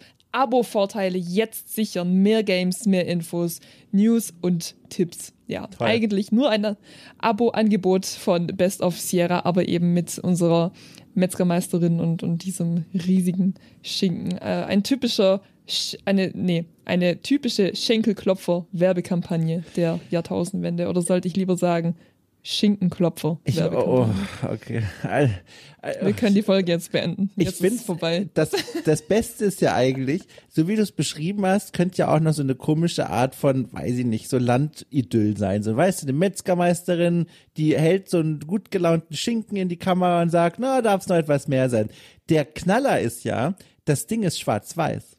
Also das macht's nämlich plötzlich zu so einer komischen Drohgebärde. Äh, das alles, also Frau, also das komplette Foto ist schwarz-weiß und dadurch ist auch ihr, sind ihre Augen zum Beispiel unterlegt mit so einer Dunkelheit. und ihre Pupillen sind auch nicht zu erkennen. Es ist einfach nur ein schwarzes Loch. Und je länger man es anschaut, finde ich, desto gruseliger sieht's aus. Auf jeden Fall mal wieder ein Blickfang. Man bleibt hängen. Wir hatten es in der letzten Ausgabe auch schon hier. Ähm, man bleibt wieder mal hängen, guckt sich das an. Und ich muss sagen, ich habe auch ein bisschen geschmunzelt. Ich habe geschmunzelt, aber auch vor allem, weil das so aus der Zeit gefallen ist. Irgendwie war es charmant. Mhm, da wirkt der Schinken gleich wie so eine Mörderwaffe irgendwie mit diesen schwarz unterlegten Augen. Also da, das war wirklich so der Punkt, wo ich echt kapituliert habe. Ja. Oder um es auf Latein zu sagen, e ego kapitulierem. Keine Ahnung, ich kann kein Latein, aber da war es für mich einfach vorbei. Es gab so viele Lateinwitze in diesem Magazin, da dachte ich, ja. Sehr Ja. gut. tschüss, genau. ich- und dann entlässt uns Da habe das ich dann Magazin. zugeschlagen und dachte, ja, Ja. Ja, dann Ja. entlässt uns das Magazin quasi noch mit hier, ne, mehreren Hinweisen für Verlosungen und Abo-Angeboten und Lösungsbücher kaufen, also dann noch so ein bisschen Werbungsklatsch am Ende. Und das war's. Das war's. Das war quasi die Best of Sierra Ausgabe 15. Und ich muss sagen, ich habe sie vor allem konsumiert als Spezialausgabe zu Caesar 2 äh, und äh, dem Angelspiel. Aber das war nicht schlecht. Also ich gehe hier raus mit einem wohligen Gefühl, wie viel Leidenschaft und Liebe Leute äh, offenbar auch Komplettlösungstexten damals geschenkt haben, wenn man nicht viel anderes hatte. Fand ich toll.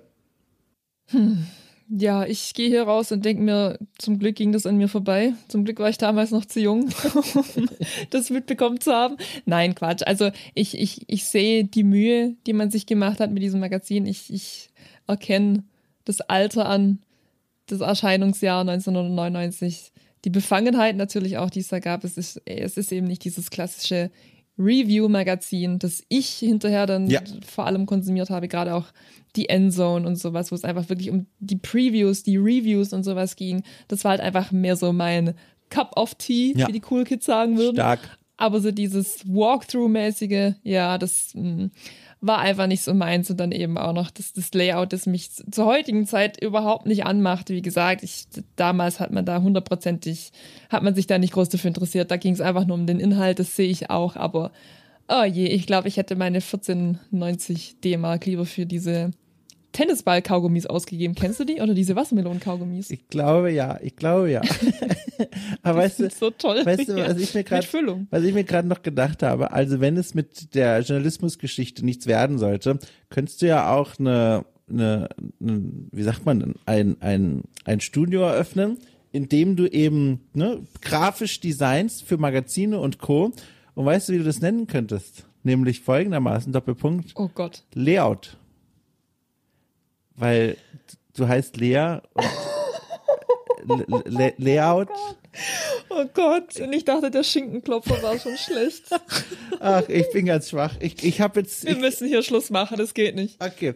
Dann noch die letzten Worte. Zum einen danke dir für die Zeit und danke den Leuten da draußen fürs Zuhören und für den Support, der also wirklich die Grundlage für diese Traumhäuser ist, die wir hier zumindest virtuell bauen können. Vielen, vielen Dank für den Support, für euren monatlichen Beitrag bei Steady. Ihr seid große Klasse, großes Dankeschön dafür. Und der Hinweis auf nächste Folge, äh, dieses Mal ist ja wieder Lea dran. Das heißt, es wird wieder Nintendo-Spiele wahrscheinlich. Im Fokus steht vielleicht aber auch Ey, nicht. das ist nicht gesagt. Es könnte auch Playstation sein. Das stimmt, äh, da tue ich dir Unrecht. Also wir sind mal offen, was passiert. Ähm, wird auf jeden Fall nicht um PC-Spiele gehen. Das kann ich auf jeden Fall schon sagen, denke ich.